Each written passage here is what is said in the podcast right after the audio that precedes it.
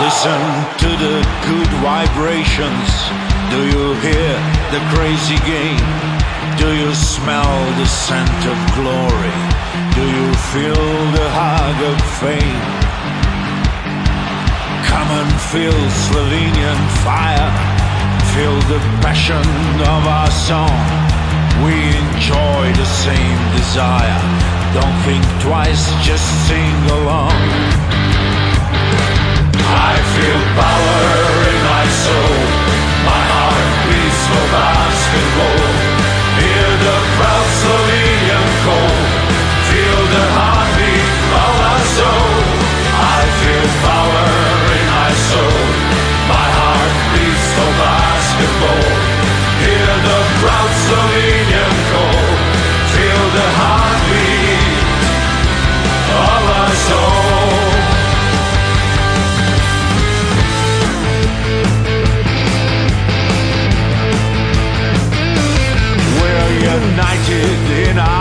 We're united in the pride.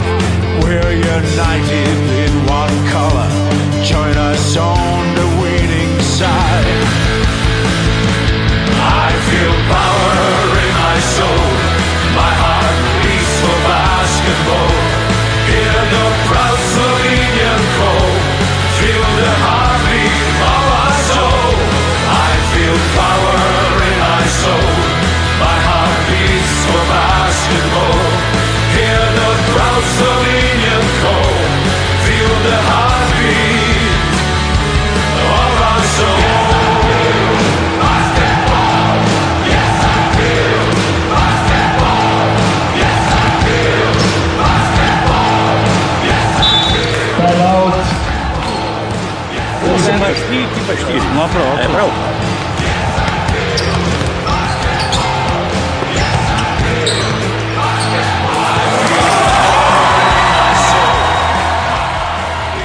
Hola, muy buenas noches, bienvenidos a Defensa en Zona, aquí en la sintonía de Pasión por el Baloncesto Radio, pues vamos a darnos una vueltecita por el eh, baloncesto europeo, repasando lo que ha sido pues las últimas jornadas de la Euroliga, también eh, los cuartos de final de la Eurocup que ya están en marcha, hablar un poquito de FIBA Champions, en fin, eh, pasar un buen rato como siempre con vosotros, que estáis al otro lado y disfrutar de este maravilloso deporte que es el baloncesto y sobre todo también que nos gusta hacer radio, nos gusta eh, teneros al otro lado. Eh, me presento, soy Miguel Ángel Juárez y me acompaña para realizar el programa de hoy, como no podía ser de otra manera, Aitor Arroyo. Muy buenas noches, Aitor, ¿qué tal? ¿Cómo estás? Muy buenas noches a todos y todas y bueno, pues aquí estamos, ¿no? Con ganas de hablar de baloncesto, en este caso de la Euroliga, de la FIBA Champion y del inicio de, de los cuartos de final de la Eurocup. La verdad que vienen los momentos ágidos de la temporada, eh, faltando cuatro jornadas nada más para que lleguemos al final de la Euroliga, eh, con esos cuartos de final que tú dices, Aitor, que ya han comenzado esta misma tarde con ese partido que luego comentaremos entre Unis Kazán y Lokomotiv Kuban. Eh, y luego también la FIBA Champions que está completando esa jornada, eh, vamos, de jornada 3 completada ya de la fase de grupos que dará acceso a los cuartos de, final y luego comentaremos pues cómo, cómo van sobre todo los equipos españoles. Eh, bueno, antes de comenzar a hablar un poco de, de lo que ha sido las dos últimas jornadas de Euroliga y, y hacer un repaso en general cómo está la competición, eh, ya era algo que se veía, ¿no? En el, en el calendario que podía pasar, que, que con todo este tema del coronavirus, que ha habido un montón de partidos aplazados, etcétera, etcétera, podía llegar un momento en que sucediera algo de este tipo. Y es que eh, se ha advertido que una vez terminada la liga regular de la Euroliga, es decir, completadas las 34 jornadas, hay un equipo que además va a estar implicado en la lucha por entrar en, en esos playoffs, eh, que es el Zenit, que va a disputar uno de sus partidos aplazados por el tema del coronavirus, lo va a disputar una vez terminada esa liga regular. Eh, para mí, no es justo. Mm, Ya lo digo, ¿eh? no es justo no me parece bien que ese partido entre Zenit y Panathinaikos se vaya a disputar una vez que ya hayan concluido todos los eh, partidos de, del resto de los equipos. Eh, entiendo que se podría buscar algún tipo de solución en el calendario para que ese partido se jugara antes o incluso eh, aplazar eh, lo que es la última jornada de la liga regular, aplazarla una semana y mover el calendario una semana. Pero no me parece bien que estén disputando los partidos todos los equipos, que lleguemos a la última jornada y que luego ya el Zenit tenga que jugar contra Panathinaikos eh, con ventaja de saber qué resultado necesita eh, y con eh, ese tipo que yo creo que es un poco eh, adulterar la competición, no sé si se puede llamar adulterar la competición o algo que me parece irregular, no sé, no lo sé. Es que no sé cómo expresarlo o cómo, o cómo matizar esa situación. Si es eh, un algo eh, adulterar la competición, si no es adulterar la competición o te parece que se podría hacer de otra manera. Ah, me preguntas a mí. bueno, yo no lo veo. No sé, se podría decir que se puede alterar la competición. Puede ser, pero todavía quedan cuatro jornadas más el partido este de Zenit. Bueno, que se jueguen las cuatro jornadas y luego ya veremos. O sea, que, es que no sé qué estás buscando, qué es lo que busca la gente, porque por lo que me has comentado fuera de micrófonos es que hay polémica en redes sociales también y bueno, que se podía hacer de otra manera, sí, pero es que esto es una competición que la rigen todos los clubes europeos que juegan la competición, ¿eh? que esto es una competición privada. Si es una competición privada para unas cosas, es para otras también. O sea, imagino que entre todos habrán decidido que esto se haga así. Habrá un comité de, expertos, un comité de competición, y han decidido que esto sea así. Si a alguien no le parece bien, pues que lo denuncie ya y que empiece a denunciarlo y que pare la competición. Porque no vale después, a todo lo pasado es que, no, es que no. Si ahora mismo, porque esto, eh, me imagino que en redes sociales, en redes sociales que yo no he entrado, y tu indignación será porque hay equipos españoles implicados. Bueno, Si esto, si esto o no ocurriera con otros equipos, a lo mejor ni se hablaba. Entonces, si como a esto le afecta, supuestamente le puede afectar y le puede y le va a afectar eh, a priori Valencia y Vasconia, uff, cuidado, que es que a estos otros equipos no se les puede molestar. Y después si a- eh, hipotéticamente, tal y como están las cosas, le puede afectar incluso al Real Madrid, cuidado.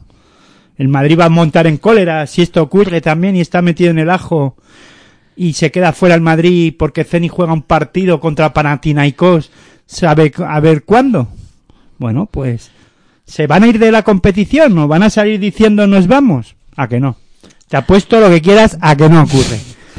Si eso fuera en la ACB, si esto estuviera pasando en la ACB, uff, estarían estos equipos diciendo que, que nos vamos. a ha pasado ya. a ver, que a han ver. decidido irse cuando el instant, instant replay y todo. Sí, yo, yo- a ver, yo entiendo tu, tu postura y tu comentario, ¿no? Y, y lo comparto, ¿no? Son competiciones privadas que las rigen estamentos que están dirigidos por los propios clubes. Sea, cuidado, eh, que es que esto no es un ente aquí, ni de Euroliga, ni ACB, ni FIBA Champions, ni Eurocup, ni nada de eso son entes que aparecen y hacen una competición. No, no. Son los propios clubes, en este caso Vasconia, Real Madrid, Fútbol Club Barcelona, etc, etc, que además Euroliga la, la conformaron ellos y la y la construyeron ellos.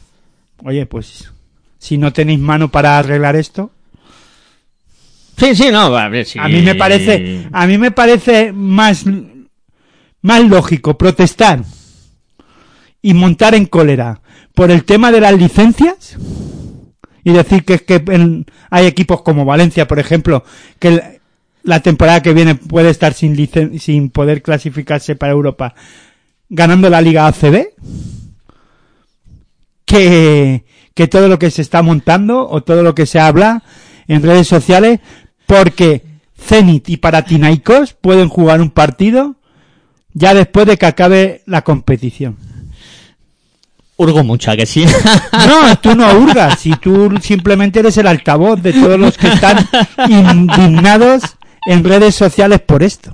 Nah, a ver, sí, es verdad, es algo que sí que está, en, pues eso, la- están eh, comentándolo en las redes sociales, eh, que mm, también dicen que claro, que el partido de Zenit va a poder meter un 75% de público, eh, como si los públicos metieran canastas, ¿no? No, pero vamos, no, pero vamos a ver si yo entiendo, no, pero es que ahí sí que puedo estar de acuerdo en que hay en países que las reglas y las leyes permiten, o en este caso están permitiendo, que haya aficionados en el, en los pabellones, y por ejemplo en España, pues, pero es que eso lo rigen los, o lo deciden, eh, los, la- los propios gobiernos.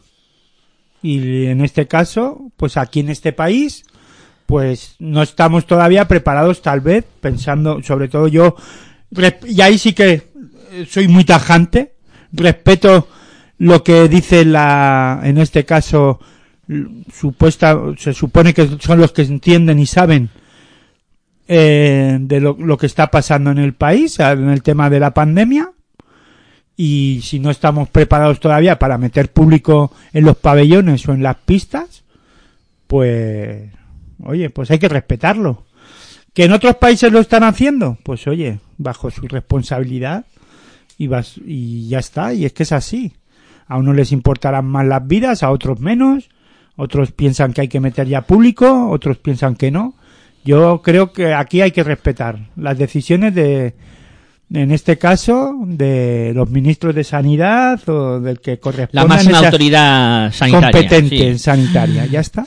Eh, pero sí que estoy de acuerdo contigo y lo has comentado y lo has Pe- clavado además. Pero también pienso que los equipos que meten público pueden tener una pequeña ventaja. Pero vamos, yo creo que es pequeñísima. Eh, Te, iba a comentar de todo, que estoy de acuerdo contigo además, que estamos hablando de esto, o yo he iniciado este programa, porque eh, las redes sociales eh, están evidentemente desde Valencia, desde Vitoria, incluso en, en Real Madrid, como tú has comentado en algún momento, se puede sentir perjudicado, y por eso, porque si los partidos fueran totalmente intrascendentes, pues evidentemente poco o nada se estaría hablando de, de esta situación. Eh, bueno, mm, dicho esto, eh, si quieres, pues empezamos a hablar un poco de, de lo que ha sido la jornada y ya nos metemos un poco en faena con la Euroliga.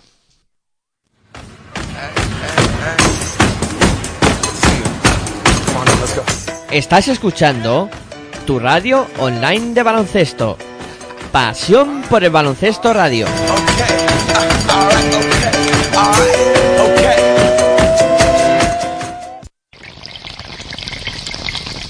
Si sientes la misma pasión del mundo de la canasta como nosotros, escucha tu radio online de baloncesto.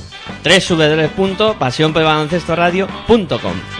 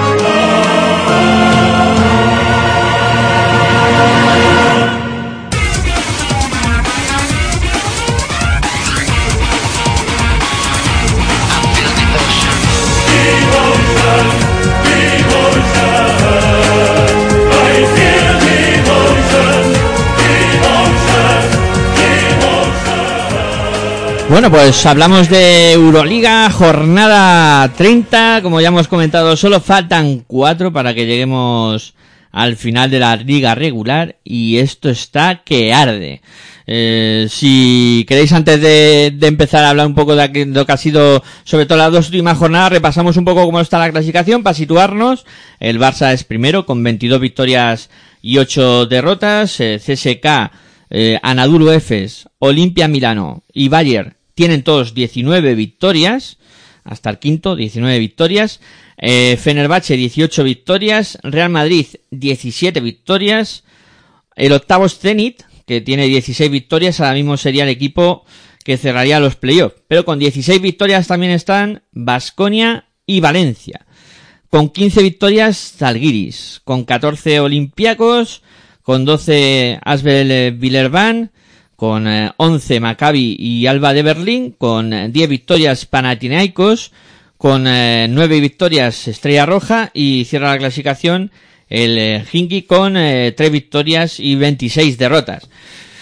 Bueno, pues vamos a empezar a hablar un poco de los españoles, ¿no? Y de cómo está la situación. Hombre, lo primero hay que decir que hemos tenido una baja de última hora, que es Roberto Anidos, que no se encontraba eh, bien y nos ha pedido que, que disculpemos a o que pues, en su nombre pidamos disculpas a los a los oyentes, ¿no? Que ya estará, esperemos que la próxima semana pues se encuentre bien para, para hablar de baloncesto, en este caso de las competiciones europeas.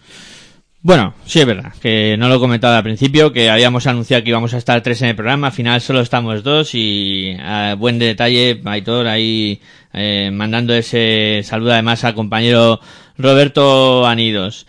Eh, bueno, pues eh, ahora mismo en los cuatro equipos españoles, eh, tres de ellos con muchas dificultades, el Barça, que hablando un poco de lo que ha sido esta doble jornada, eh, tuvo el enfrentamiento contra el Real Madrid en ese eh, duelo que habíamos anunciado ya en el programa de hace 15 días, que iba a ser uno de los partidos de la jornada y que había mucho interés ¿no? en cómo están los dos equipos ahora mismo. Eh, salió victorioso el conjunto de Saluna Jasikevicius. Eh, luego el Madrid también pues ha tenido otro tropiezo importante contra el CSK, o sea, podemos decir doble derrota para el Real Madrid, un Barcelona que ha sacado dos victorias también muy importantes, un eh, contrasentido ¿no? entre un equipo y otro, ¿no? un Barça al alza, clasificado ya para los playoffs matemáticamente, y un Madrid que se queda en una situación muy, muy comprometida, ¿eh? con 17 victorias ahora mismo, eh, pisándole los talones Zenit, eh, Basconia y Valencia, y por mí, yo creo que, eh, en referencia un poco al partido que, que estuvimos viendo entre el Madrid y el Barcelona, ha cambiado eh, la tendencia claramente. Eh, vemos un Barcelona muy, muy fuerte y un Madrid que yo creo que está venido un poquito a menos. No sé, ¿eh? no, a lo mejor el, comentario es un poco, es un poco fuerte, ¿no? Con lo de venida menos, pero sí que un poco, más, eh, con menos nivel del que, pues se le ha visto en los últimos años. Hemos visto un Madrid muy dominador y esta vez, pues un Madrid que, que sufre, ¿no? Que sufre y que, pues contra el Barça mmm, no pudo con el equipo de Jasic Vicius y luego contra el Chesca también tuvo muchísimos problemas. No sé qué te parece a ti. Hombre, es evidente, ¿no? Es evidente que, que el Real Madrid está pasando por unos momentos difíciles en, en el baloncesto europeo, ¿no? En las competiciones europeas, ¿no? Las bajas de hombres tan importantes como Rudy Fernández, Sergio Yul, pues eh, se están notando, ¿no? Y luego también no tener un, un relevo, eh, en este caso, de para o de calidad, diría yo, de, para darle minutos de calidad de, al relevo a, a Tavares, ¿no? Una presencia más en el juego interior porque ni Garuba ni Tius están siendo jugadores que que se que vean que se ve con calidad para jugar a un nivel alto en Euroliga, ¿no? Eh, sobre todo la de la de Tius. Garuba, bueno, es joven, ¿no? Y, y poco a poco tiene que ir cogiendo esos eso, esos galones y esa experiencia, sobre todo, para estar a un buen nivel en, en Euroliga. Ahí es donde más se está notando las carencias en el juego interior del Real Madrid cuando Tavares no está en pista, ¿no? Porque ya lo venimos diciendo, repitiendo y repitiendo durante toda la temporada que en la Liga ACB pues le da, ¿no? Le da para aun perdiendo un partido contra el Fútbol Club Barcelona que también se lo gana bien en Liga Andesa ACB, eh, el Real Madrid saca los partidos y en ACB con pues con solvencia, ¿no? Y de hecho domina ahora mismo la liga regular en la en la ACB.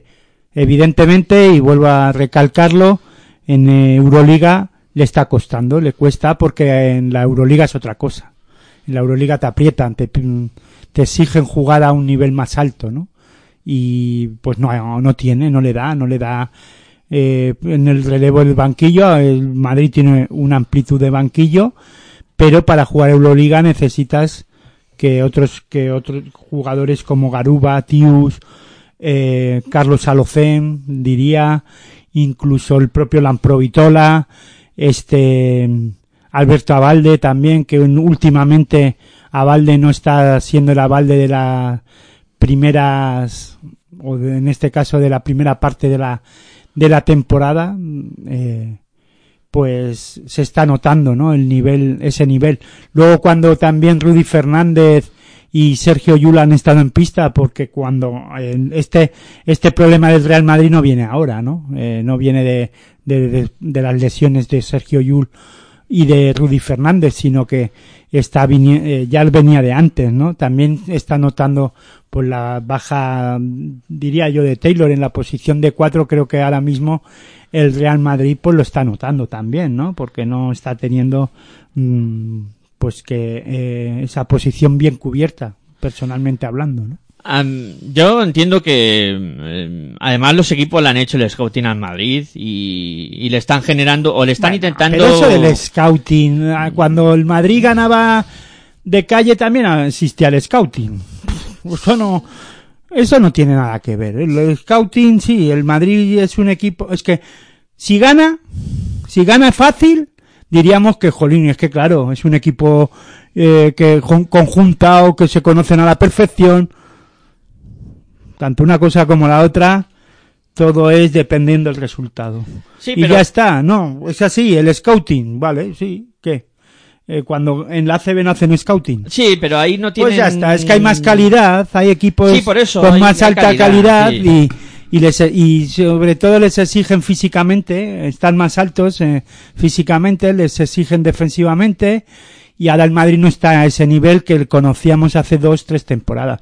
La temporada pasada, antes del parón, también el Madrid estaba pasando por apuros en, en la Euroliga. Esto ya viene de antes, no viene de ahora. Eh, ¿Qué pasa? El, los jugadores del Real Madrid son muchos, tienen ya eh, eh, una, aparte de la experiencia, pero son, tienen años y los años pues no pasan en balde y te exigen físicamente y tienes que estar muy bien. Eh, hace tres, cuatro temporadas cuando el Madrid gana la Euroliga, Sergio Llull no pasaba por problemas físicos. Rudy Fernández, sus dolores de espalda eh, aparecían poco a poco, no como ahora continuamente. Eh, tenían también relevo en el, en el juego interior. Estaba Gustavo Ayón.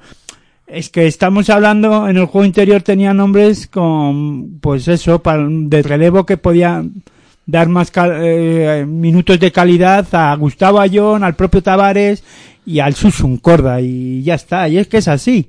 O sea, el tema es que ahora mismo el Real Madrid pues tiene problemas físicos, muchos de sus jugadores, que les tienen en el dique seco y después además pues eh, físicamente algunos o no dan el nivel o no se encuentran todavía con la calidad suficiente para jugar a un buen nivel en Euroliga. Hablamos de Carlos Alocen, de- que son buenos jugadores, de Avalde, son buenos jugadores, sí. Son, ¿Se convertirán en grandes jugadores? No lo sabemos.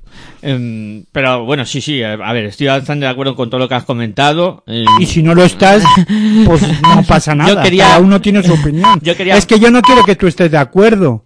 Cada uno que piense su- y, Sí. y tenga su opinión propia. Yo quería puntualizar dos, tres cosas. Eh, con respecto al tema del scouting, que es verdad que los dos equipos hacen scouting, pero este año están abusando, ¿no? Están abusando de, Para de, nada. de intentar sacar a Tavares por fuera. Bueno, Eh, sí, pero eso es otra cuestión. Claro, me refiero porque lo hizo el Chesca. El Chesca lo hizo con Sengeila, con Boyman. O sea, Bueno, intentar- pero también lo hizo Tenerife en la Copa Sí, y no le salió. y no le salió. Claro.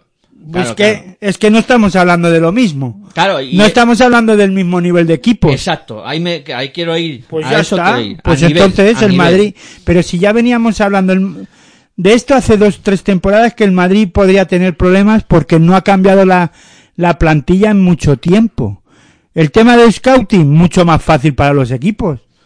Pues si tendrán que verlo, ver los vídeos de otros años y dicen si son los mismos jugadores, quitando Sí, dos. No han cambiado mucho, es verdad. es Bueno, verdad. han cambiado en posiciones que, pues eso, como Valde, Carlos Alocén, se les ha ido Campazo, es que claro, el Madrid ha cambiado y ha cambiado, empeorando el nivel de plantilla. no, yo no diría que empeorando el nivel, sino que los años pasan y, y los equipos exigen, otros, yo creo que lo que han hecho es, eh, es que es al, yo creo que es al revés. Han Eh, crecido el- los demás. Claro, es que está claro. El Barça que ha hecho. No, el Barça ahora mismo. Claro, pero es que el Barcelona que tiene ha mejorado en todas las posiciones y siempre ha, ha ido trayendo jugadores para mejorar la plantilla. El Madrid no es que no haya mejorado, es que en su- ha pensado que no lo necesita y es que yo también estoy de acuerdo. Es que para ello, además, necesitas gastarte mucho dinero que tal vez ahora el Madrid no lo tiene por la situación económica del país, porque han preferido gastarse el dinero en, en mejorar el campo de fútbol. Oye, pues cada equipo coge una deriva y, que, y una política económica y no han querido reforzar ni tanto el equipo de fútbol ni reforzar el equipo de baloncesto. Y es que todos sabemos lo que es el Real Madrid. El Madrid es un club de fútbol. ¿Que tiene una sección de baloncesto? Pero primero, si en el fútbol no gastan dinero, en el baloncesto es evidente, y eso lo han tenido siempre, no se van a gastar la cantidad de dinero que a lo mejor necesitan para estar al nivel de equipos como CSK de Moscú, Madrid, Milán o lo- los que nos pon- pensemos ahora mismo, o los que están por encima en, en Euroliga, si hablamos de la Euroliga. Del ACB ya estamos viendo que no, no lo necesita. Sí, la ACB mañana comentaremos enterito de ACB como, como ha sido la jornada, ¿no? Para, para el Madrid, ¿no? Pero un poco hablando de, de lo que había sucedido y, y metiéndonos ya un poco con más equipos. Pero vamos, yo estoy convencido de que el Madrid no va a tener que esperar al partido del Fénix contra Paratinaikos y va a estar clasificado porque ahora ya no le viene, tiene que jugar con equipos más de su nivel de aquí al final de la de la liga regular de esta Euroliga. Hombre, eh, Pienso yo, ¿eh? Estaba claro que, que se enfrentaban esta. Aunque lleva una racha que no está siendo buena en la Euroliga en estos últimos partidos. Sí, pero como te decía todo, que estaba claro que se enfrentaba a los dos equipos en teoría más potentes, ¿no? Barça y CSK, eh, que con permiso de EFES, eh, Milán, eh, pueden ser a lo mejor los dos máximos aspirantes, ¿no? De, de lo que es esta Euroliga. Y, y claro, ah, y todo esto diciéndole con las precauciones debidas que compitió. El Madrid compitió en ambos partidos, no se fue en ninguno de ellos, eh, de muchos puntos. Eh, contra el Barça sufrió algo más. eh, contra el CSK tuvo un momento de ir muy, muy atrás en el marcador, pero consiguió reaccionar y al final solo pierde por seis puntos. Y, o sea, siempre están ahí. O sea, eso es innegable. Pero que ha bajado a nivel, o como tú bien dices, ha subido a nivel de lo demás, porque el Barça está a un nivel extraordinario. O sea, lo del Barça, a mí me parece una cosa eh, fuera de lo común ahora mismo, como está jugando al baloncesto el equipo de Jasique Vicius. Es que si yo te digo, Aitor, eh, Sabon Sil, eh, Sergio Rodríguez, eh, Luigi Atome, eh, eh, Delani. Ya, pero tú crees que esto es sobre gustos, ¿eh? ¿Tú crees que el Barça está jugando bien al baloncesto? Yo creo que está jugando práctico. mm, O sea, sí. baloncesto bonito, no, yo no, no, lo no. diría así, pero eso cada uno, también dependiendo cada uno el nivel de baloncesto que y lo que le guste el balon- eh, lo que opine como baloncesto bonito o es práctico. Se parece cada vez este ma- este Barça más se parece al Zalgiris de de Jasikevicius. Hombre, que- pero salvando mucho la distancia, cuidado. Sí, pero Es que hacer lo que hacía Jasikevicius con Zalgiris Claro, eh, claro. me parecía más complicado que lo que está haciendo con el Barça con los jugadores que tiene. O sea, claro, que estamos hablando en la posición de base, Calates. En la posición de dos, Higgins, que está espectacular. En la posición de tres, Alex Abrines. lo de Abrines. En la posición de cuatro mm, puedes poner ahora que ya se ha recuperado Piero Liola, este se Claver. ha recuperado Víctor Claver y también está utilizando a Roland Smith o incluso no, Teniendo a Miroti también. bueno, ahí, sí. además ese es el jugador clave, es- Sí. es el jugador que utiliza de cuatro realmente, que es Miroti, pero pudiendo utilizar ya digo a Piero Liola y luego además han ha sido capaz de recuperar a Pustoboy o de meterlo en dinámica de, de rotación que está también a un buen nivel. Y luego además Brandon Davis pues eh, yo pienso que incluso esto ya podemos decir puedo ah, decir que, que incluso en la posición de 5 es la posición ahora mismo más débil que tiene pero no la necesita tal y como están jugando eh, en equipo porque luego también en la posición de uno pues Westerman que la gente decía y este dónde aparece y con quién ha empatado pues está siendo uno de los mejores ahora mismo del Fútbol Club Barcelona y mantiene un nivel defensivo junto a Volmaro eh, a la hora de- en el equipo bla- blaugrana espectacular, ¿no? Y hace que que Calates pueda jugar a un nivel más alto del que podíamos estar hablando gracias a Westerman, ¿no? Si es que eh, lo que tú comentas del tema defensivo eh, me parece brutal, ¿no? Porque te estaba comentando los, los jugadores de Olimpia Milano al que dejan 56 puntos. O sea, un equipo con el potencial ofensivo que, que tienen Sergio Rodríguez, Delaney, Datome, Savon se quedan 56 puntos y uno dice, es una locura. O sea, una locura. Bueno, no es una locura, es que al nivel que está jugando el Barça ahora mismo, pocos equipos le pueden batir. Y no es una locura, es que está jugando práctico y bien al baloncesto. Ya está. Y tiene a hombres que, que están, sobre todo, a están a un nivel físico en este momento de la temporada muy alto. Higgins no lo ha dejado en ningún momento. Desde, creo que tuvo una pequeña lesión y desde que vuelve de esa pequeña lesión se nota. Hanga, que se habla poco esta temporada, porque se está hablando muy poco, se hablaba la temporada pasada y la anterior, que es que fíjate de base, tal, no sé qué, sí, sí, pero es que cuando Hanga está en pista, el Barça sube otro puntito el nivel defensivo y eso Mm. ahora mismo para Jessica Vicius es un salvavidas en muchos momentos de partidos. Y hace que Higgins también pueda jugar a ese nivel alto los minutos que está en pista. Y va recuperando efectivos.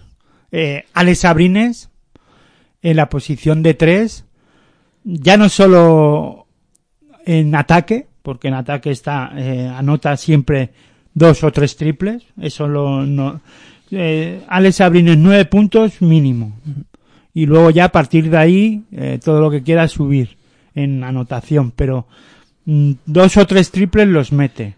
Puedes estar seguro de que ahora al nivel que está de acierto los anota. Ya puedes empezar con nueve puntos o puedes sumar nueve puntos en el casillero de, del equipo blaugrana antes de empezar pensando en que Abrines está estando al nivel que está y luego además en, en defensa creo que está a un nivel también muy bueno eh, Alex Abrines que no solo es ataque no que también hace muchas cosas en defensa coge rebotes eh, roba balones da asistencias hace jugar a su equipo.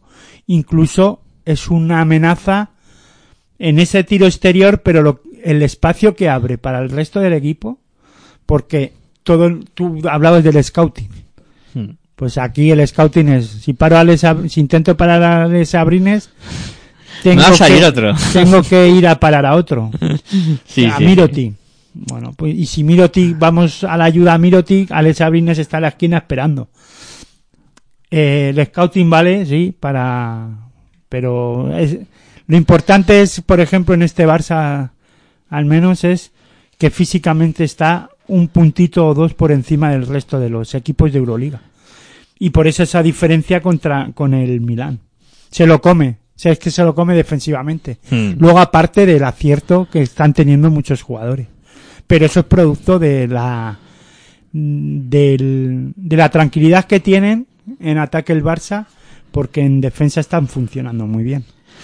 Pues sí, sí, sí, totalmente de acuerdo. Y luego tenemos a Valencia y Vasconia intentando la machada, ¿no? Que cada vez se ve más cerca eh, para los dos conjuntos españoles que, que nos queda por hablar, aunque todavía está la cosa compleja. Pero sí que es cierto que ambos equipos en estas dos jornadas han, han salvado un, un más bol importante. ¿eh? para Sí, era opciones. importante, ya lo comentábamos la semana pasada, ¿no? Hace dos semanas. La semana pasada no tuvimos programa, hace dos semanas ya lo comentamos también, ¿no? Que, que esta jornada doble era importantísima, ¿no? O iba a ser importante. Eh, y dependiendo cómo salieran los equipos, pues así podía pasar, ¿no? Y así ha sido. Yo creo que los dos equipos han, han tenido una buena semana en Europa. Luego se, han visto afectados, sobre todo Valencia, en, en, la, en la Liga CB, pero su, su objetivo es entrar en el top 8 este para poder la temporada que viene volver a estar en la en la- Euroliga sin invitación ninguna, ¿no? Porque yo no creo que Valencia se vaya a quedar fuera, pero bueno, eso es otra es una opinión personal, ¿no? Pero vamos, viendo cómo están las cosas, eh, lo mejor es que evite ser invitado gracias a la clasificación en lo deportivo, lo que es la paradoja, ¿eh? que en ACB o que en las competiciones locales uno no se pueda clasificar para Euroliga en lo deportivo y que Valencia esté buscando clasificarse para Euroliga en lo deportivo y que se pueda quedar fuera y tengan que invitarle. Muy Bueno, pues así está el baloncesto. ¿no? ¿Qué quieres que te diga? Pero vamos, centrándonos en los dos equipos, en lo que han hecho en la Euroliga, bueno, eh, ya digo, como tú bien has dicho, han salvado un más bol. Vamos a ver ahora la lesión de de Yekiri en, en el Vasconia, a ver cómo lo cómo lo, lo asimilan. No sé si se moverá o no Vasconia en el mercado. Creo que no pueden hacerlo. Creo que no lo pueden hacer porque está cerrado el mercado de Euroliga. No lo sé, ¿eh? ya te digo, porque Sí, sí, está cerrado, está cerrado. al estar cerrado pues no van a poder moverse para encontrar a un jugador para suplir esa baja en la Euroliga. Sí lo harán para CB, imagino. Pero vamos, no lo sé. ¿eh? Yo esto es hablar por hablar. Pero si en Euroliga no lo pueden hacer, vamos a ver cómo lo, cómo lo suplen y cómo son capaces de, de gestionar esa baja, ¿no? Porque estaba siendo un hombre importante en el juego interior, cada vez estaba jugando mejor. Pero ayer se lesionó en el partido contra Bilbao un, un choque fortuito y que no, bueno, pues que le, ha- le apartan seis semanas de, de la competición, tanto en Europa como en ACB, con todo lo que supone eso, ¿no? Porque como esto no para, pues, y, na- y, es- y na- a nadie espera, ¿eh? Ahora mismo tal y como está la competición. Vamos, si Vasconia es capaz de meterse en la en el top 8, pues no sé si llegará para jugar los los playoffs o una hipotética Final Four, imagino que sí, llegaría. Sí, para Final Four sí, los playoffs son se- en seis semanas, pues eh, estaría muy muy justito. Empiezan el 13 de abril. Ah, Entonces no llega. son cuatro semanas, de aquí al 13 de abril son cuatro semanas. No, para los playoffs no, pero sí para... Como Vamos, tú para dices, los playoffs de la Euroliga, Sí, para sí, los sí. playoffs de la CB supuestamente sí. Sí, sí. Eh, Pero es que Vasconia salva un, un, un más voz de, de mucho cuidado, ¿eh? Que está perdiendo con Zenit por 17 puntos y esa remontada.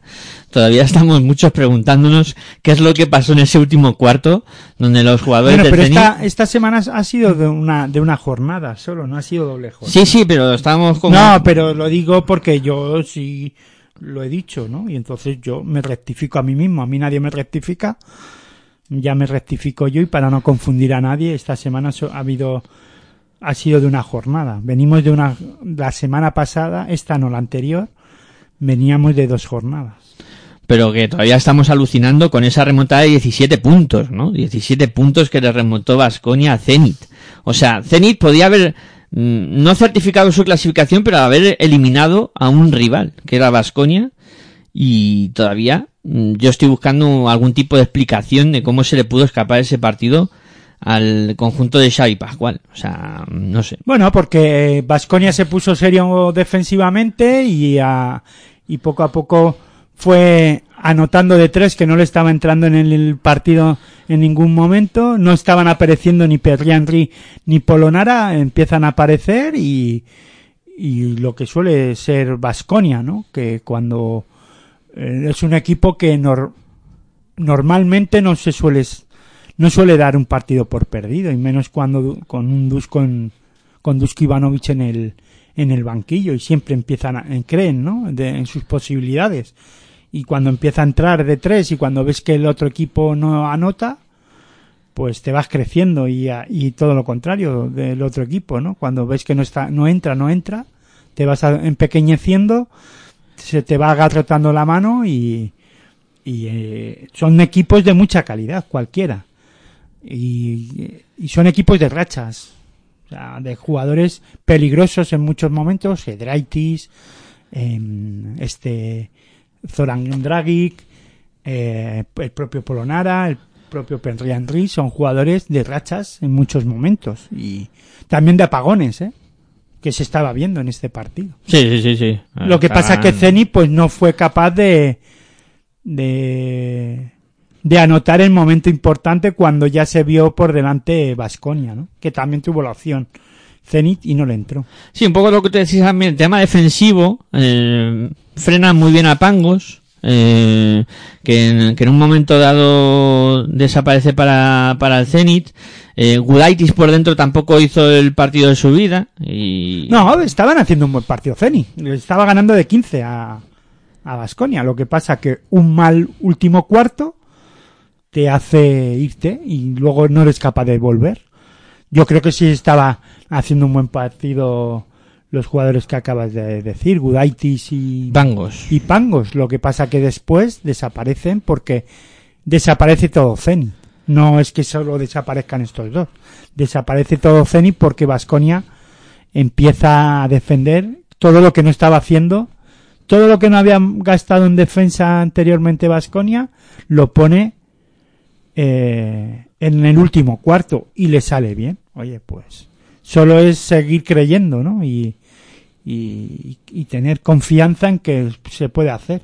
Y le fue saliendo y ya está. Y, y mm, incluso este, mm, el técnico de, de Zenit, este, Xavi Pascual. Xavi Pascual, pues eh, a base de tiempos muertos, pues no era capaz de, de, de hacerle volver al partido a, a sus jugadores, ¿no? Yo pienso más que es entre la de- buena defensa de Basconia y el acierto que tenían, borraron a, se borraron mentalmente del partido los jugadores de, de Zenit, ¿no? Creo que se vieron superados en ese cuarto, en ese último cuarto y, y no fueron capaces de, de volver al partido. Eh, estaban haciendo un buen partido. Hasta el tercer cuarto estaba, no voy a decir controlado porque en deporte y en este partido se ve, no está nada controlado nunca. Y, y luego Valencia, eh, que también Bueno, tenía su más gol. Su, su victoria ante el Hinky. Sí, en la última jornada ante Hinky, la anterior ante Fenerbahce, que era un partido también que comentábamos Bueno, había hace... tres partidos anterior, no, eran dos partidos en la semana. Eh, sí, eh, Fenerbahce eh, y, y en esta última contra contra Hinky. No, No sé, lo de, lo de Fenerbahce también me llamó la atención, ¿eh? que Fenerbahce eh, no pudiera con, con Valencia en el buen momento de forma que está ahora mismo el, el cuadro turco, sí que me, me dio un poco, no sorpresa, pero sí que no... Fenerbahce está muy regular. No es sorpresa para nada. A mí no me sorprende que Fenerbahce haya perdido con Valencia cuando Valencia se está jugando mucho más. Fenerbahce lo tiene todo hecho. ¿Qué, qué puede pasar? Que no se meta en, el top 8. incluso me extrañaría. Sí, no ahora estuviera. mismo mm, la situación de Fenerbahce es bastante, bastante cómoda. Vamos, ¿no? digo que no se juega nada porque es de los privilegiados de tener una licencia. Sí. No te juegas tanto al igual que los otros. ¿no? Claro, claro. No estás en la misma situación que, que los demás. Eh, Sí que es verdad que la presión que soportan los jugadores de Valencia no lo soportan otros, ¿no? Pero al final también te puede beneficiar en muchos aspectos. sí. Sin querer decir esto, que Fenerbahce no tenga equipo ni calidad para ganar a Valencia, claro que la tiene. Pero vuelvo a decir que es que esta temporada, la de Fenerbahce, después de la marcha de, de su técnico, de, De Bradovic. de Obrador, que es normal que pase por estas por estos altos y bajos porque también han perdido jugadores de mucha calidad. Sí, sí, sí, sí. No es la Eh, misma plantilla, No es la misma, podemos no, no. comparar a este Fenerbahce. Creo que que incluso hay que valorar lo que está haciendo esta temporada Fenerbahce. Hombre, sí. Hay que valorarlo. Sí, sí, no podemos de- decir que es que fíjate Fenerbahce de, de Obradovic y después este no, no valorar lo que hacen. Incluso perdiendo a jugadores de muchísima calidad. Sí, sí, sí. Ah, Que eh, se han ido eh, al resto de equipos de Europa. Claro, claro. Se han repartido por Incluso Europa. al propio Valencia. a Valencia que tiene a Kalinis y, y Williams, que eran dos piezas importantes. Entonces, eh. ¿de qué estamos hablando? Eh, bueno, luego por comentar, ¿no? Un poco ya fuera de los eh, equipos españoles, eh, dando un poquito también un repaso al, al resto, pues, eh, no sé, quizá lo, lo que más puede llamar la atención es el momento malísimo de, de juego y de resultados de Zalgiris que, me acuerdo de esa frase mítica de, de nuestro compañero Roberto Anidos que decía Zalgiris no, no lo descarte, no, que siempre va a estar ahí, pero en las últimas, en los últimos partidos, cinco derrotas de, de Zalgiris en seis partidos. Me parece un, un bagaje eh, muy malo para, para el conjunto lituano que, que bueno, no sé, no, no ha sido capaz yo creo que de, de tener un buen final de, de fase regular de Euroliga y, y me temo a mí, vamos, eh, me parece que no va a entrar en el, en el top 16, o sea, en el top 8, lo veo muy muy complicado para, para el conjunto lituano. Y del resto no sé, mm, que, con qué te quedarías, si con el EFES o con eh, Milán o no sé qué equipo ahora mismo ves eh, más, más en forma, ¿no? Por llamarlo de alguna manera en, en la Euroliga. No sé. ¿EFES No. te está gustando o no, te, o no te termina de convencer? Los Larkin, Michik y, y compañía. Eh, te, te preguntaba por, eh, no sé si me habías entendido, por, eh, por el Fs del Arki, y compañía que, que no sé si te está gustando o no le ves regular o, o le ves que, que ahora mismo no es el equipo apabullante de la, de la pasada temporada. Hombre, pensar que Fef Pilsen no me guste o, o que no le guste a nadie cuando está tercero en la en la clasificación, pues está haciendo su trabajo, ¿no? Es verdad que que empeza- que no estaban siendo o no habían empezado bien, pero ahora con Larkin a un a un gran a un gran nivel y con Misic eh, eh, siendo el jugador que, que nos tenían o nos tenía acostumbrados en la temporada pasada, pues ahora mismo es uno de los eh, rivales a batir. Es evidente, ¿no? Hombre, es, es, eh, rival a batir, pero no se le ve ese nivel de, de la ¿Qué Euroliga del año el pasado. que tenía que tener EFES ahora mismo, tal y como está la temporada? Pues- Se ha metido en tercero, eh, ganando los partidos con solvencia los últimos. No sé. Yo creo que debería estar al nivel del Barça. Hombre, claro, ganándole todos los partidos y sin perder ninguno. No, no ganando todos los partidos, ¿no? Pero con ese nivel de juego, ¿no? Ese, ese- a lo mejor con esa solvencia, ¿no? Que está Ya, teniendo pero el es Barça. que las la plantilla del Barça no tiene nada que ver a la de EFES, ¿eh? No, hombre, claro, y Hombre, tampoco, claro. tampoco empezaron igual la competición, que FES empezó muy mal. Así que es verdad que ha ido... Estamos ante una temporada además complicada, ¿eh? Con el tema del COVID, con muchos problemas físicos de muchos jugadores. Bueno, estar al nivel que están ahora muchos de ellos me parece sorprendente. Eh, pues yo creo que poco más, ¿no? Que, que comentar de, de la Euroliga. Llevamos un buen rato hablando. Si quieres, eh, repasamos lo que va a ser la próxima jornada. Ah, se me ha olvidado comentar una cosa de Valencia, ¿eh? Cuidado con Valencia para esta jornada porque va a tener bajas muy importantes. Eh, tenía eh, tocado a Hermanson, eh, Miki Tobi, Dublevich, no sé, muchos jugadores que, que salieron eh, trastabillados del partido que tuvieron contra el Barça en esta jornada de, de Liga CB. Y, y en esta próxima jornada, la 31 en la Euroliga, vamos a tener un CSK contra Estrella Roja, eh, un Ana, Anadolu Efes contra Panathinaikos, el eh, Madrid va a visitar al Asbel Villerban, em, tendremos un Valencia Bayer, em, juega ese partido, eh, Hinky contra Zenit, eh, Zalgiris contra Maccabi de Tel Aviv, Olympiacos contra Fenerbahce, eh, Barça contra Alba y Basconia contra Milán. Eh, a priori, ¿no? Los dos partidos de, de los equipos españoles, eh, Valencia Bayer y, y Basconia Milán, son los más, eh, por llamarlo de alguna manera, interesantes de esta jornada 31. Eso es lo que nos espera en, en la jornada de Euroliga de, de esta semana, que ya estaremos a, tres nada más para que lleguemos al final de, de la liga regular. Vamos a hacer una pausita y a la vuelta hablamos de eh, ya los cuartos de final de la Eurocup que han empezado o- hoy lunes ya con ese duelo que enfrentaba a Unis contra Lokomotiv Kuban y hablamos un poco de lo que van a ser la eliminatoria, sobre todo de los dos equipos españoles, la de Juventud contra eh, Virtus de, de Bolonia y la de Herbalife eh, Gran Canaria contra el eh, conjunto de Metropolitans. Venga, pausita y seguimos hablando de baloncesto europeo aquí en Pasión por Baloncesto Radio.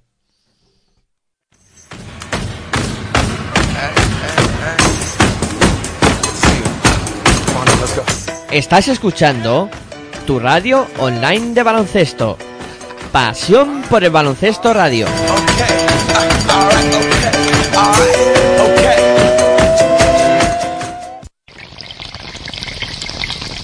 Si sientes la misma pasión del mundo de la canasta como nosotros, escucha tu radio online de baloncesto. www.pasionporelbaloncestoradio.com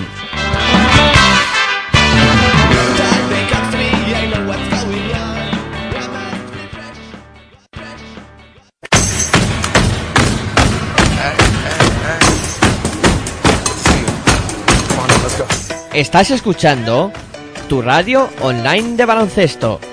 Pasión por el baloncesto radio.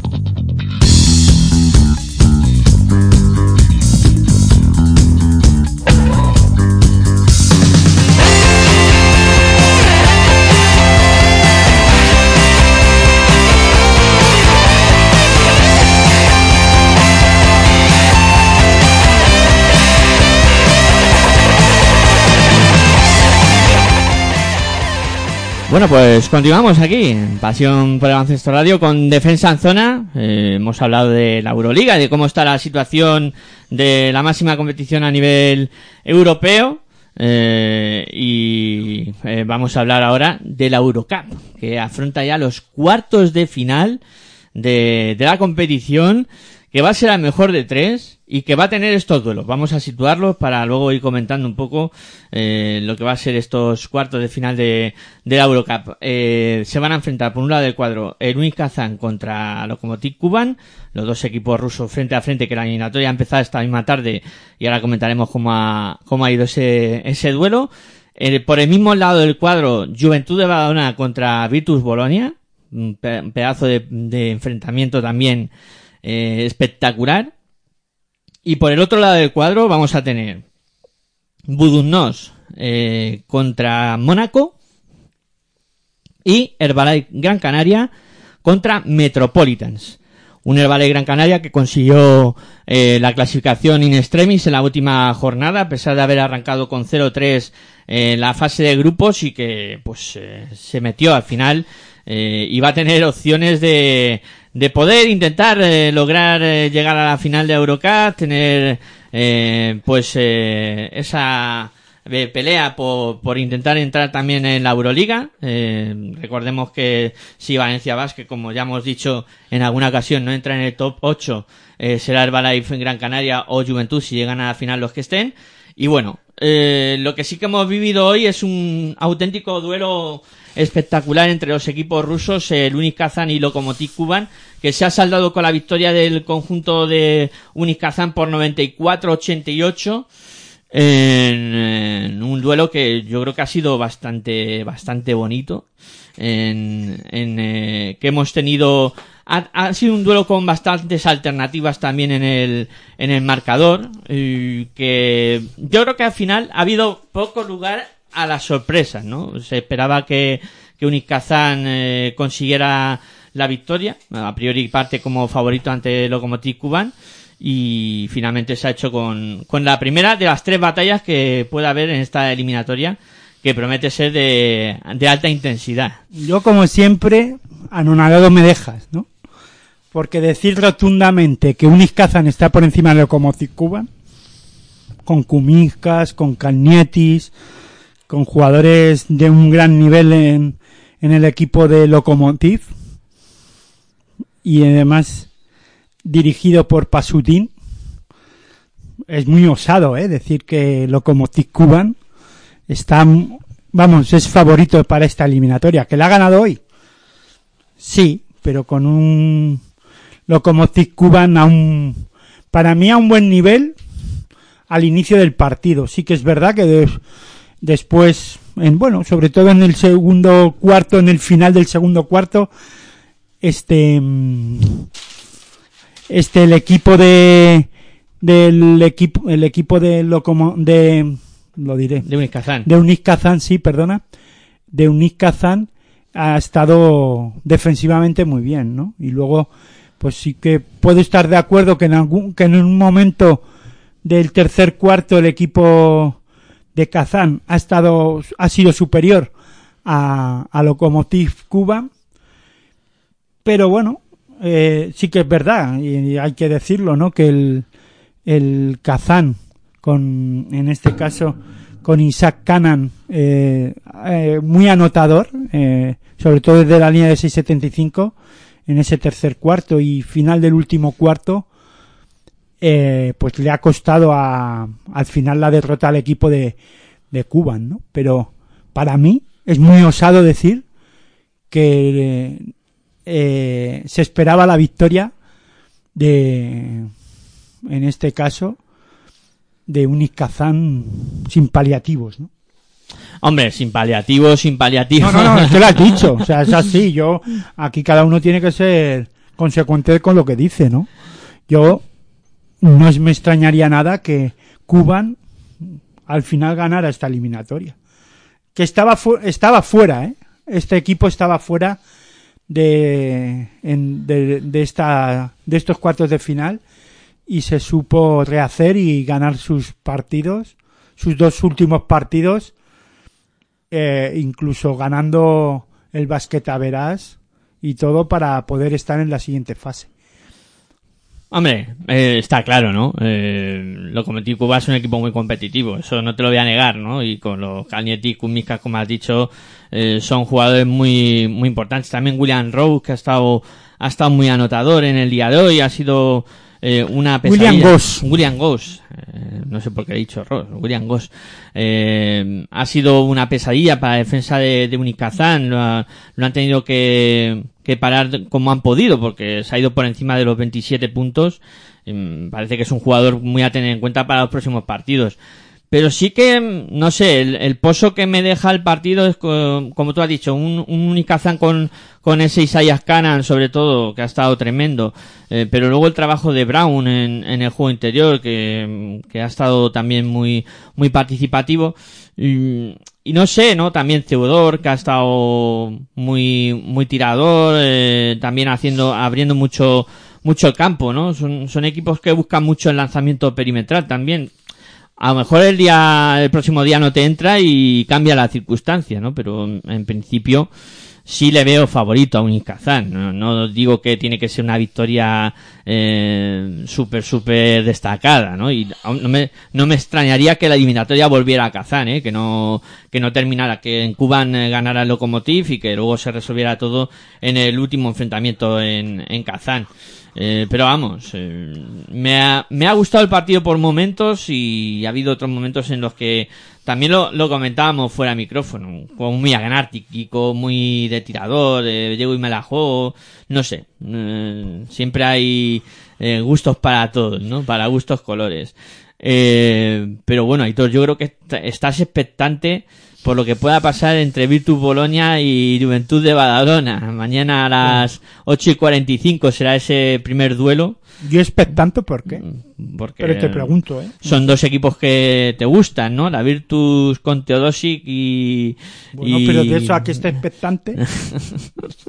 es un partido que creo que aquí sí quedó muy superior a, a Virtus y, y no espero ninguna sorpresa en ese aspecto. Entonces, eh, creo que es muy superior y, y se va a notar en la pista. No le doy ninguna opción, en este caso, a, al Juventud. Y por eso tampoco estoy como tú lo vendes, ¿no? Tan Tan, expectante.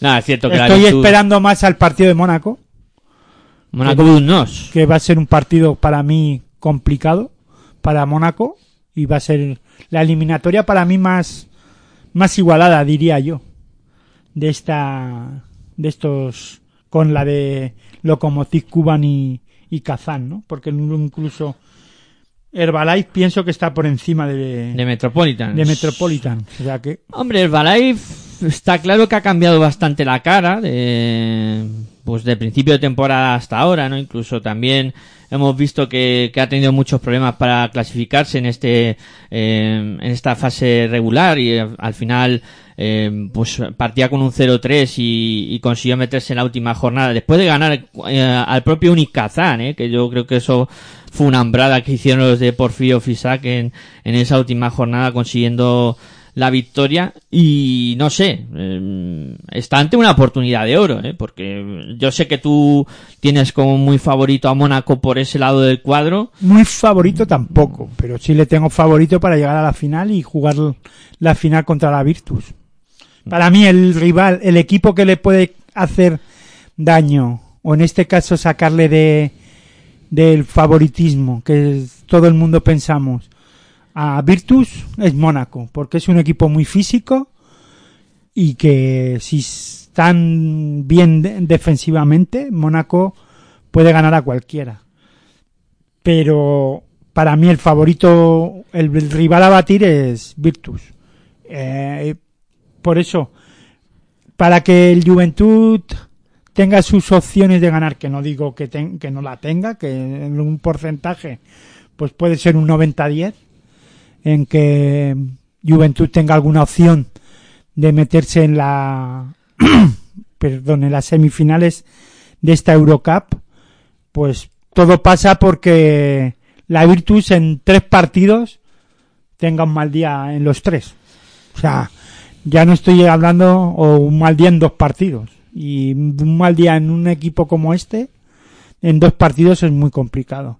No digo que no pueda haber un 2-1, que no pueda haber, eh, o que el Juventud no tenga su opción de ganar eh, uno de los pa- un partido para que pueda haber eh, un empate y pueda haber un segundo partido, un hipotético segundo partido, pero para mí pienso que ni siquiera va a haber esa opción. Yo creo que los italianos van a intentar ganar lo más rápido posible esta eliminatoria. Y Bueno. las opciones de, de Juventud pasa por que todos aporten, todo el equipo. Ya no hablo de lo, del 5 inicial que todos podemos tener en mente, con ante Tommy de 5, Pau Rivas de 2, incluso hasta, ¿por qué no?, tener de uno a Ferran Basa, los dos en pista, luego Aros, eh, Arostegui, y luego me da igual Morgan Brociaski o Morgan, sí. o eh, Brociaski. Brociaski o Morgan. Ahí ya depende Carles Durán en el momento a quien quiere tener en pista, pero vamos, estos seguro que pueden mantener el nivel del equipo alto eh, y, y disputarle el partido en algún momento a, a la gran Virtus, pero cuando empiece a, a rotar Carles Durán se va a notar la diferencia porque eh, Virtus tiene fondo de armario, no, tiene tres armarios empotrados. Tiene toda la casa con armarios, sí, es verdad. Eh, A ver, mm, yo creo que el, el nivel que puedan aportar los, los americanos, que, que están algo venido a menos, ¿no? Durante toda la temporada. South Dawson, eh, Brown, el, el reciente Hablas de, Juventud. De Juventud, sí. Mm, Ah, Yo creo sé, que, es que no sé de quién hablas. eh, están un poco venida a menos, ¿no? Durante toda la temporada y creo que van a ser fundamentales. Si consiguen dar ese paso adelante, podrán poner en alguna dificultad a la Virtus. Yo estoy de acuerdo contigo. La Virtus es claramente favorito. A lo mejor es la eliminatoria más desequilibrada de, de las cuatro. Eh, pero sí no, que... yo, yo tengo dos eliminatorias que para mí son claves, que son las más buenas. Sobre todo el partido entre rusos, que son dos equipos que se conocen y mucho. Y yo no doy favorito a, en ningún momento al. Ya digo, favorito no encuentro en ningún caso. A Kazán ahora ya sí, porque lleva un partido ganado, pero vamos, yo estoy. Yo puedo. Yo no estoy convencido, ¿no? Porque convencido nunca en deporte se puede decir que pueda estar uno pero sí que creo que estoy convencido de que pueda que va a haber eh, tercer partido en esa eliminatoria entre Kazán y, y Lokomotiv y luego a un partido en el último el factor cancha estamos viendo que va a ser clave pero yo estoy vamos no voy a, a decir un 100% convencido de que vaya a ganar de que va a haber tercer partido en esa eliminatoria, ¿no? Pero en la de Lokomotiv Kazán, pero sí creo que hay un 70-30 de que sí puede haberlo.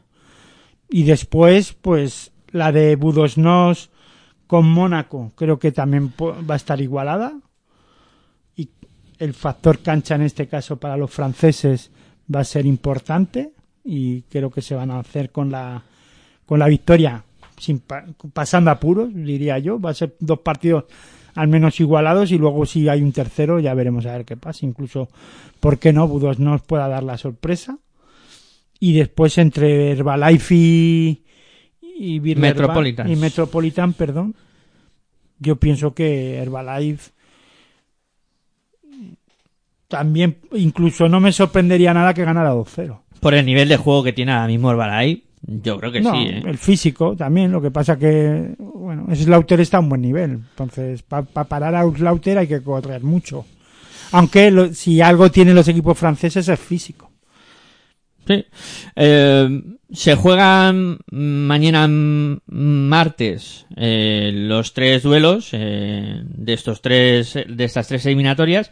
Luego jueves y viernes se juega el segundo partido y quedará para el miércoles de la próxima semana un, un hipotético tercer enfrentamiento en, en las eliminatorias. O sea, el lunes que viene Veremos si hay alguna eliminatoria resuelta o todavía eh, tenemos las cuatro en marcha o están todas resueltas, que puede, todo puede ser en esto de, del deporte y el baloncesto pues, puede dar este tipo de, de, de sorpresa. Bueno, hacemos una pausita y a vuelta hablamos de la FIBA Champions, también un poco para ver cómo está la situación ahora mismo en la competición.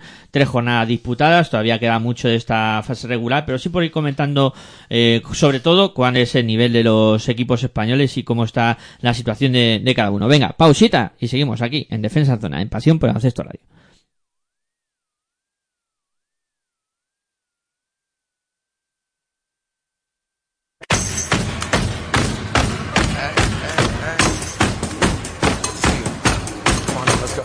Estás escuchando tu radio online de baloncesto. Pasión por el baloncesto radio.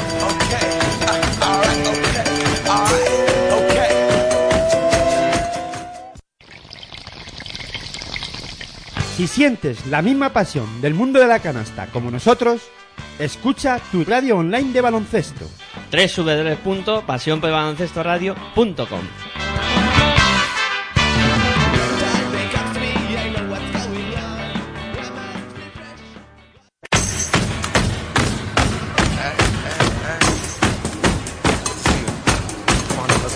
Estás escuchando tu radio online de baloncesto. Pasión por el baloncesto radio.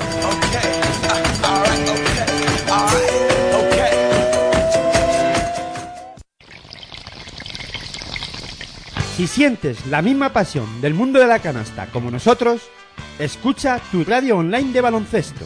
www.pasionporelbaloncestoradio.com Wish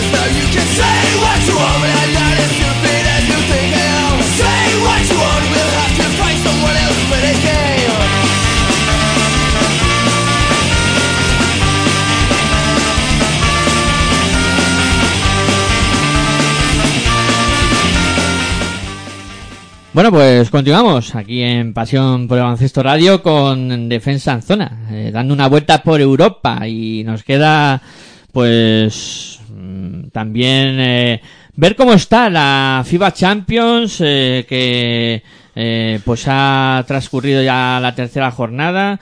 Sí que es verdad que hay partidos que se han tenido que aplazar por el tema del coronavirus, eh, concretamente en el grupo del, del Casa de Mon Zaragoza la jornada 3 no se ha podido jugar ninguno de los dos duelos, ni, ni el básquet, eh, ni el básquet Bamberg contra Sassari, ni Zaragoza Nimbur, eh, no se han podido jugar ninguno de los dos y también se suspendió el partido entre Igokea y Burgos por el tema de los positivos de, del conjunto de, de San Pablo Burgos.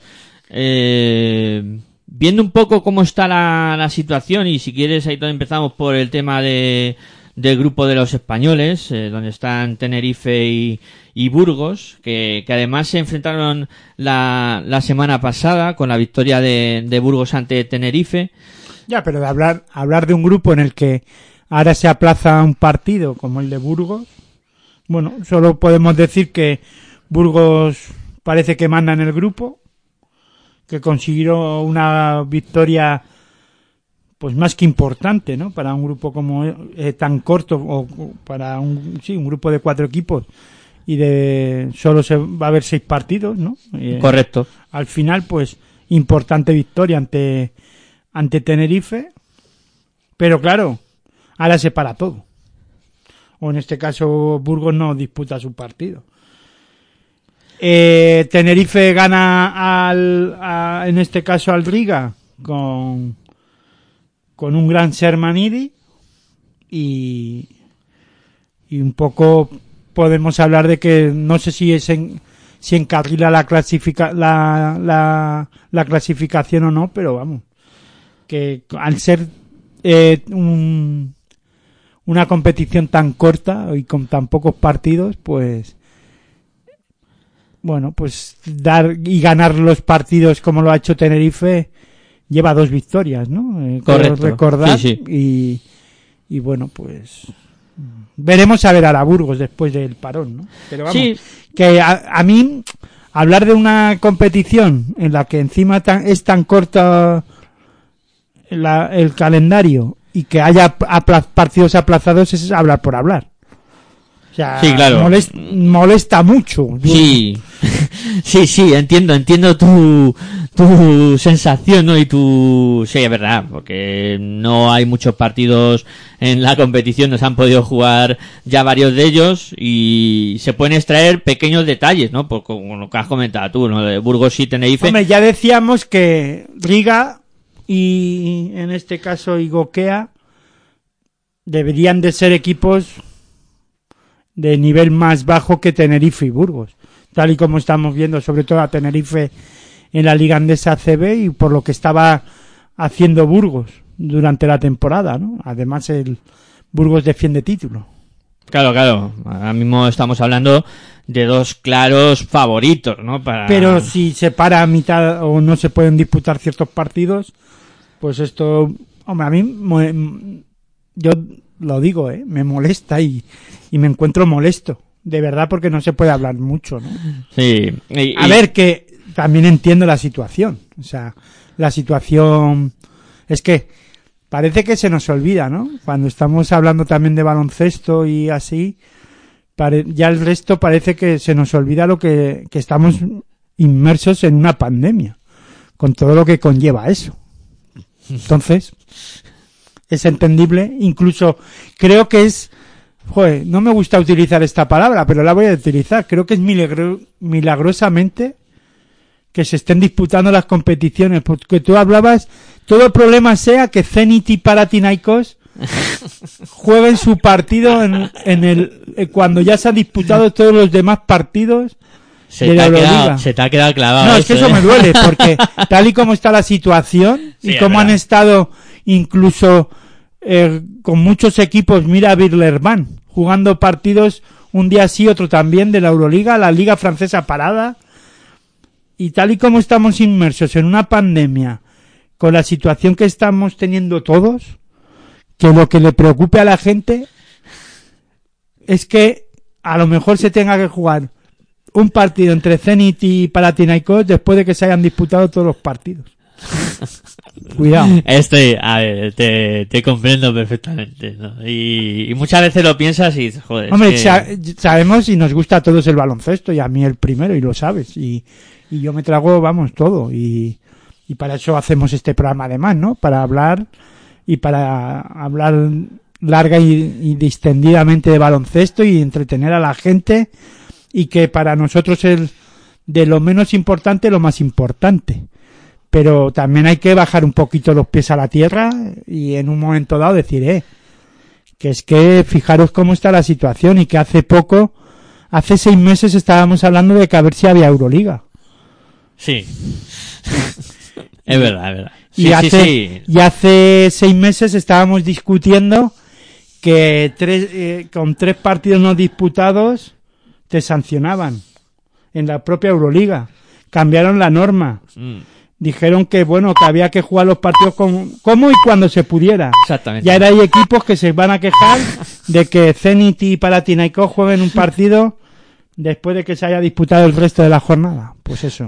Es que ahora se me está viniendo Sí, sí, todo no. esto de golpe a la cabeza y reseteando todo. Eh, no, es verdad. No. Y además que tienes toda la razón del mundo, ¿eh? No te, no, vamos, no te voy a quitar ni un. y claro, viendo la FIBA Champions League, pues lo mismo, ¿no? Claro. Di- A mí me molesta porque es complicado hacer una valoración cuando no se están disputando los partidos como se deberían de disputar, pero luego lo piensas fríamente y es entendible, ¿no? Claro. Que esto suceda y al final pues tendremos nosotros tenemos que analizar y repasar según se vayan disputando los partidos. Sí, porque si te vas a hablar del grupo de, del otro equipo español de, de Casa de Monzaragoza, pues, Pues que ahora mismo lo tienen encarra- encarra- encarriladísimo, ¿no? Sí, Lleva sí. dos victorias con un partido aplazado, o en este caso con la propia jornada entera aplazada.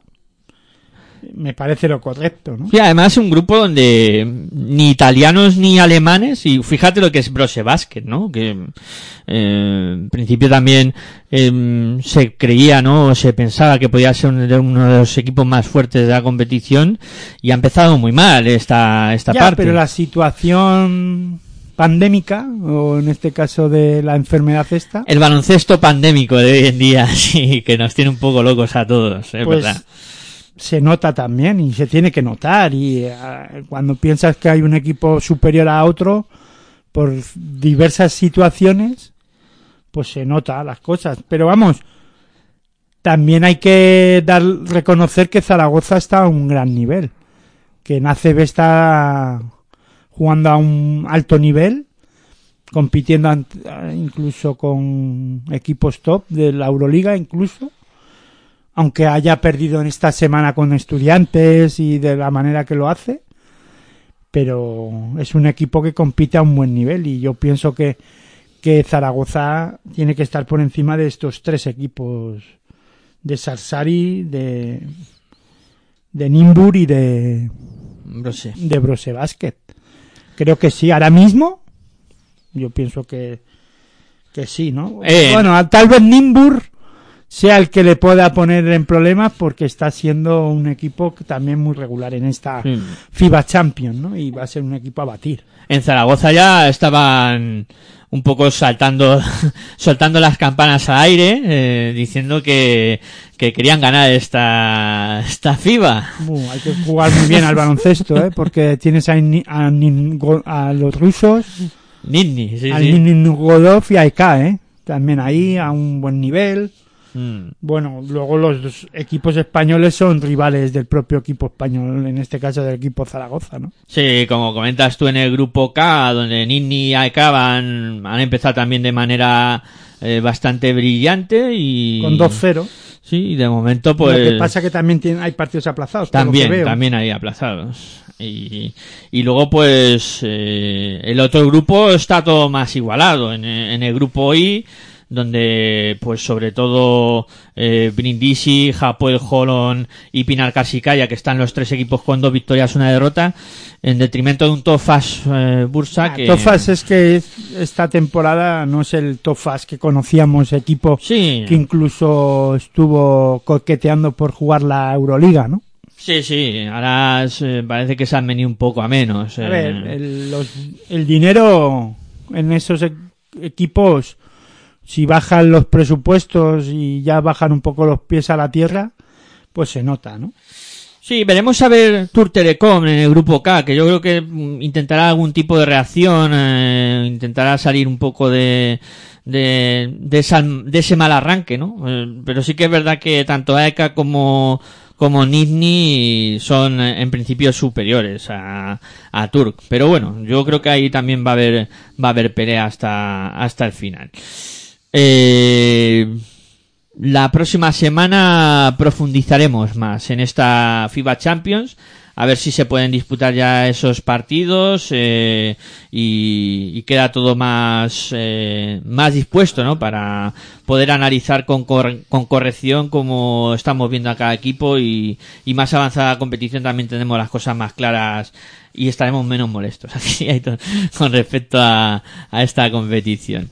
Eh, bueno, yo creo que hemos comentado. Además, también a la semana que viene, yo creo que ya podríamos traer eh, el tema de las ligas eh, europeas, repasar también cómo está la situación en cada una, así también nos hacemos una idea de cómo está cada equipo que participa en cada competición, también en su propia competición doméstica, que yo creo también es, importante saber cómo está la situación de, de todo eso. Eh, bueno, pues si te parece, Aitor, vamos poniendo el punto y final a este defensa en zona de hoy. Y vamos eh, ya preparándonos para mañana, que tendremos otro programa que será eh, Territorio ACB en este caso. Bueno, ya hoy que hemos cambiado de día, que son las 12 y 5 de la noche. Venga, vamos cerrando.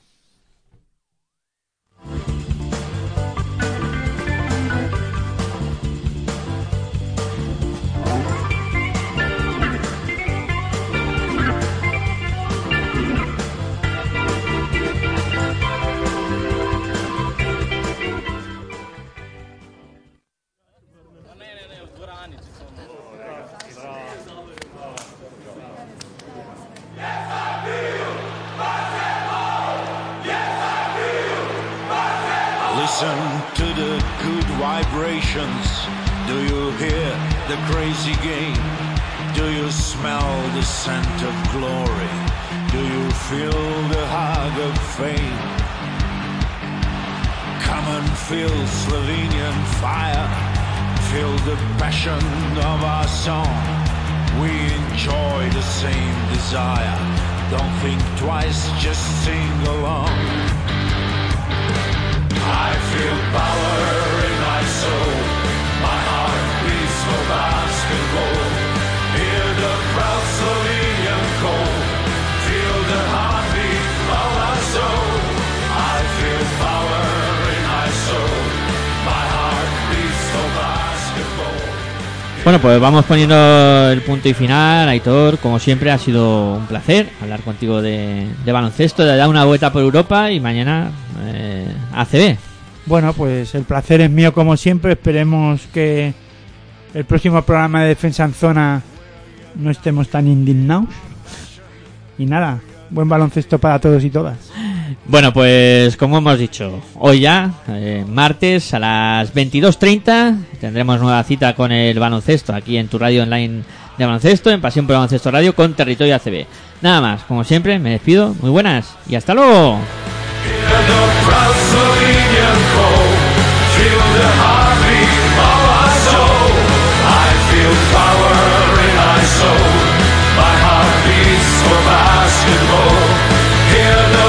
Proud Slovenian call. Feel the heartbeat